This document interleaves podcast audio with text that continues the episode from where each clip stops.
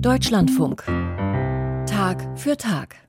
Sie hören den Deutschlandfunk mit der Sendung Tag für Tag. In Deutschland, da gibt es 27 evangelische Landeskirchen. Die kleinste da, davon, das ist die evangelische Landeskirche Anhalts. Und die hat ein Problem. Die findet nämlich keinen neuen Chef oder eine neue Chefin. Zwei Versuche gab es schon, einen neuen Kirchenpräsidenten zu wählen und beide sind gescheitert. Was ist da los in Anhalt? Niklas Ottersbach hat nachgefragt beim noch amtierenden Kirchenpräsidenten, der sich jetzt aus dem Amt verabschiedet. Nachfolge ungewiss. Kirchenpräsident Joachim Liebig leitet die Anhaltische Landeskirche mit Sitz in Dessau-Rosslau seit 15 Jahren. Nun, mit fast 66 Jahren, geht er in diesen Tagen in den Ruhestand. 2009 kam Liebig als Pfarrer aus der evangelischen Kirche in Schaumburg-Lippe, der zweitkleinsten Landeskirche Deutschlands, nach Dessau. Von West nach Ost, das gab es bei Liebig auch früher schon. Der Westdeutsche verbrachte während seines Vikariats einige Zeit im Erzgebirge Mitte der 80er Jahre, also zu DDR-Zeiten. In der DDR habe er die überzeugteren Christen erlebt, sagt Liebig. Die Repression von damals ist weg, geblieben sei der Zusammenhalt der Kirchengemeinde in Ostdeutschland. Also wenn man hier sich zur Gemeinde hält, dann ist man auch in der Gemeinde. So dieses halb gewalkte, lauwarme ist hier eher nicht anzutreffen. Dafür bin ich sehr dankbar. Das Bundesland, in dem die evangelische Landeskirche Anhalts liegt, kann man als weitgehend säkularisiert bezeichnen. Nur jeder Fünfte in Sachsen-Anhalt gehört einer Religionsgemeinschaft an.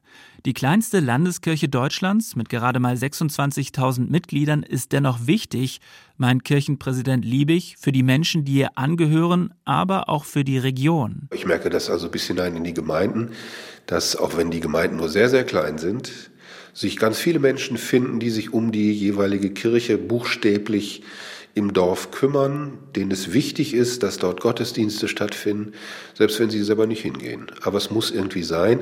Und das hat nichts mit Nostalgie zu tun, sondern das ist auch mit einer im Grunde wachsenden Verunsicherung angesichts von globalisierenden Fragen verbunden. Und ich bin sehr überzeugt, dass man nur dann Globalisierung auch prägen und ertragen kann, wenn man eine regionale lokale Anbindung hat und weiß, wo man herkommt. Insofern werde die evangelische Kirche zwischen Zerbst, Köthen und Bernburg gehört, auch von der Politik, sagt Kirchenpräsident Liebig. Und es gibt auch schon mal Reaktionen, zum Beispiel dann, wenn die anhaltische Kirche klar Stellung bezieht zu der Wahl des ersten AfD-Bürgermeisters in Deutschland. Die Rede ist von AfD-Politiker Hannes Loth, der im anhaltischen Ragun Jesnitz letzten Sommer mit knapper Mehrheit zum Bürgermeister der Kleinstadt gewählt wurde. Joachim Liebig sagt, mit einer Partei, die im Kern eine völkische Ideologie vertritt, könne er als Christ nichts anfangen. Und das müsse dann auch gesagt werden, auch wenn ihn daraufhin Beleidigungen erreichen. Wir haben bedauerlicherweise in der Geschichte auch der anhaltischen Kirche eine ganze Reihe von Situationen, wo das nicht hinreichend passiert ist. Und diesen Vorwurf will ich mir nicht nochmal machen lassen, dass wir nicht rechtzeitig davor gewarnt haben und es auch sehr deutlich gesagt haben, was geht mit uns und was geht eben nicht. Neben den gesellschaftlichen Debatten spielt kirchenintern auch eine Rolle, kann so eine kleine Landeskirche wie die anhaltische als eigene Kirchenstruktur bestehen Natürlich sei die Fusion mit anderen Landeskirchen ein Thema. Fairerweise muss ich sagen, es gibt mindestens zwei Möglichkeiten. Einmal mit der evangelischen Kirche in Mitteldeutschland oder wir haben auch eine Grenze mit der Berlin-Brandenburgischen Kirche. Nein, das war immer ein Thema über die ganzen Jahre, die ich es übersehen kann. Und das entscheidende Motiv war immer, solange wir in der Lage sind, die Funktionalität sicherzustellen, von den Gemeinden bis in die Leitungsgremien, besteht kein echter Handlungsbedarf. Allerdings zur Funktionalität gehöre auch die geordnete Wahl eines Kirchenpräsidenten.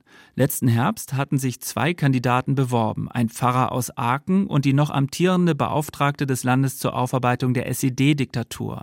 Beide erhielten nicht die notwendige Mehrheit und die Nachfolge blieb offen, bis heute.